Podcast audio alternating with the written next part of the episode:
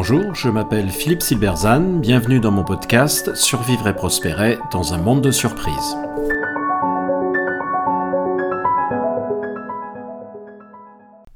Laisser brûler la maison et si Friedrich Hayek avait gagné finalement. Pour beaucoup, Friedrich Hayek est le symbole de l'ultralibéralisme. Son ouvrage contre le planisme, La route de la servitude, a connu un succès considérable. Écrit à la fin de la Seconde Guerre mondiale, alors qu'il était généralement admis que l'économie devait être contrôlée par l'État, il l'a condamné pour longtemps à l'ostracisme dans les milieux intellectuels de gauche qui le voient comme un épouvantail. Ses idées ont pourtant été reconnues des années plus tard et son travail a même été couronné d'un prix Nobel. Mais cette reconnaissance au sein d'un cercle qui reste limité cache une réalité qui est que ces idées ont été très largement admises en pratique, y compris et peut-être surtout à gauche. Obion City, aux États-Unis, est une petite ville trop petite pour avoir son propre service d'incendie. Elle a donc passé un accord avec la ville voisine de South Fulton. Ses habitants payent directement à cette dernière une cotisation pour bénéficier du service d'incendie. En 2010, la maison de Gene Kranick, habitant de Obion, brûle, mais il a oublié de payer sa cotisation. Les pompiers laissent la maison brûler, s'assurant simplement que l'incendie ne se propage pas aux maisons voisines qui, elles, ont payé leur cotisation. L'histoire, bien sûr, a fait la une des journaux et a déchaîné les passions. Si vous étiez maire de South Fulton, que diriez-vous à vos pompiers? Éteignez l'incendie, évidemment, répondrait Hayek, mais revoyez votre système. Hayek a profondément marqué la pensée libérale de l'après-guerre. Si on ne peut résumer sa pensée en quelques lignes, on peut dire au moins qu'elle a consisté à montrer que l'existence d'un marché libre est une condition nécessaire pour la liberté et la réduction de la pauvreté. Cela étant posé, il reconnaissait que le marché ne pouvait pas tout, et qu'il était nécessaire que la collectivité corrige les effets, notamment de la malchance, des accidents et de la maladie.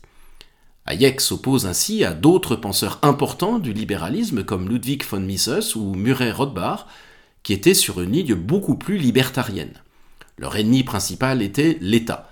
Ayn Rand, une romancière qui a connu un succès considérable avec notamment un ouvrage comme La Grève, était également de veine libertaire. Elle mettait en avant l'entrepreneur qui réussit seul contre, contre tous et en particulier seul contre l'État. Comme tous les modérés, Hayek souffre du fait que sur nombre de sujets, il n'a pas une position catégorique. S'il croyait qu'un pays qui interdit un marché libre devient pauvre et dictatorial, il reconnaissait aussi que le marché ne résolvait pas tout. Cela étant, il n'avait pas de position très claire sur où il s'arrêtait. Face à cela, la pureté évangélique des libertariens est évidemment beaucoup plus vendable. Avec eux, tout est clair. L'État ne doit quasiment rien faire. Même la police doit être privée et organisée par les citoyens. Cette pureté est séduisante parce qu'ils ont une réponse simple à tout, et c'est toujours la même, mais elle les emmène vite à l'absurde. Henri-Louis Mencken, un autre libéral, écrivait ainsi Il existe pour chaque problème complexe une solution simple, directe et fausse. C'est l'attrait des populistes et des idéalistes que déteste Hayek. Le libertarien estime ainsi que le feu rouge est une atteinte à sa liberté. Pourquoi l'État me force-t-il à m'arrêter? Réponse de Hayek et de Henri Hazlitt, qui d'ailleurs évoque ce cas d'école dans un ouvrage. Eh bien parce que en face de vous se trouve une autre voiture qui, elle aussi, a la liberté d'aller, et des piétons qui, eux aussi, ont cette liberté. Et donc il y a nécessairement un compromis à trouver pour que la liberté de se déplacer des uns ne s'oppose pas à celle des autres, pour que l'un ne gagne pas sur les autres. Cela suppose le développement de règles nécessairement imparfaites, nécessairement ad hoc, et nécessairement fruit d'un compromis qui insupporte les idéalistes. Hayek ne dit pas quelles peuvent être ces règles, il ne le sait pas, elles ne peuvent exister dans l'absolu et a priori. C'est à la collectivité de les définir. Elles sont le produit du travail collectif, mais il en souligne l'évidente nécessité. L'ambiguïté de Hayek est frustrante pour les idéalistes, mais sa position est fertile.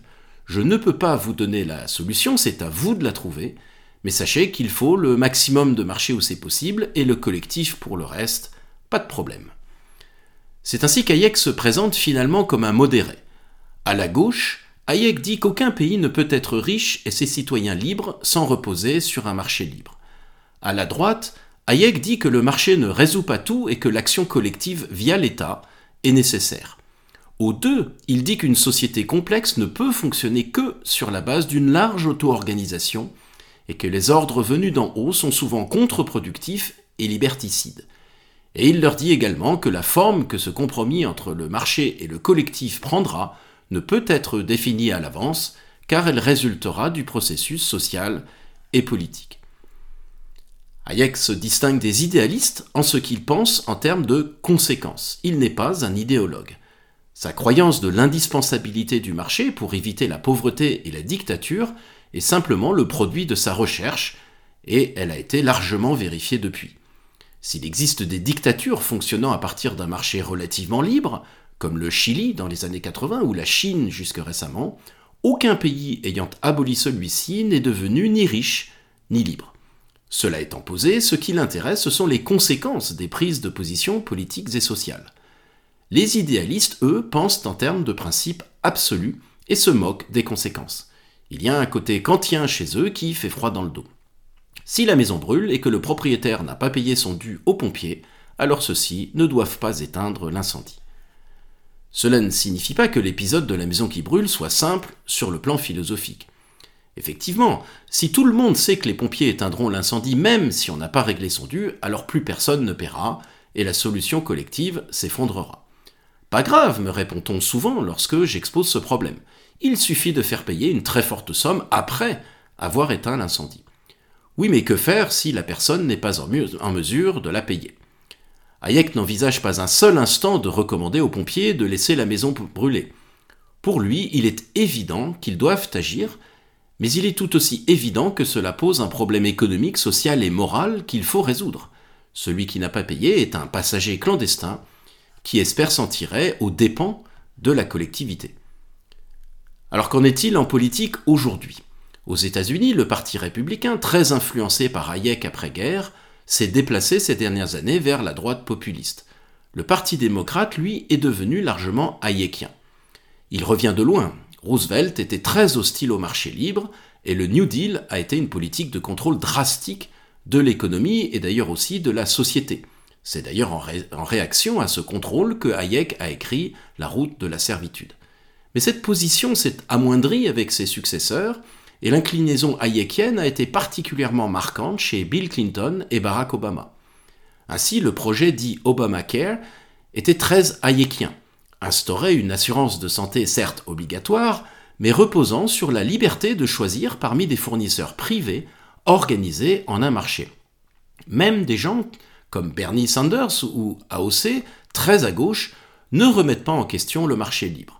Le débat est aujourd'hui sur le niveau de régulation et de prélèvement ainsi que sur le périmètre de l'État et non plus sur l'existence d'un marché libre. Ce n'est pas bien sûr que Hayek aurait vu Bernie Sanders ou même Joe Biden comme un frère d'armes, et l'inverse encore moins. C'est que, d'une certaine façon, avec l'acceptation par la gauche américaine du marché libre comme une nécessité, Hayek a fini par gagner, mais personne ne s'en est vraiment rendu compte. Peut-être Hayek avait-il pressenti que c'était là l'enjeu, lui qui avait dédié la route de la servitude, je cite, aux socialistes de tous les partis. Cette acceptation a eu lieu en Allemagne dès 1959 avec l'adoption d'une variante du libéralisme appelée ordolibéralisme, et pour ce qui est de la France, en revanche, c'est loin d'être le cas, et le refus de cette acceptation explique sans doute le flou politique persistant aussi bien à gauche que chez les écologistes, et le handicap politique qui l'entraîne.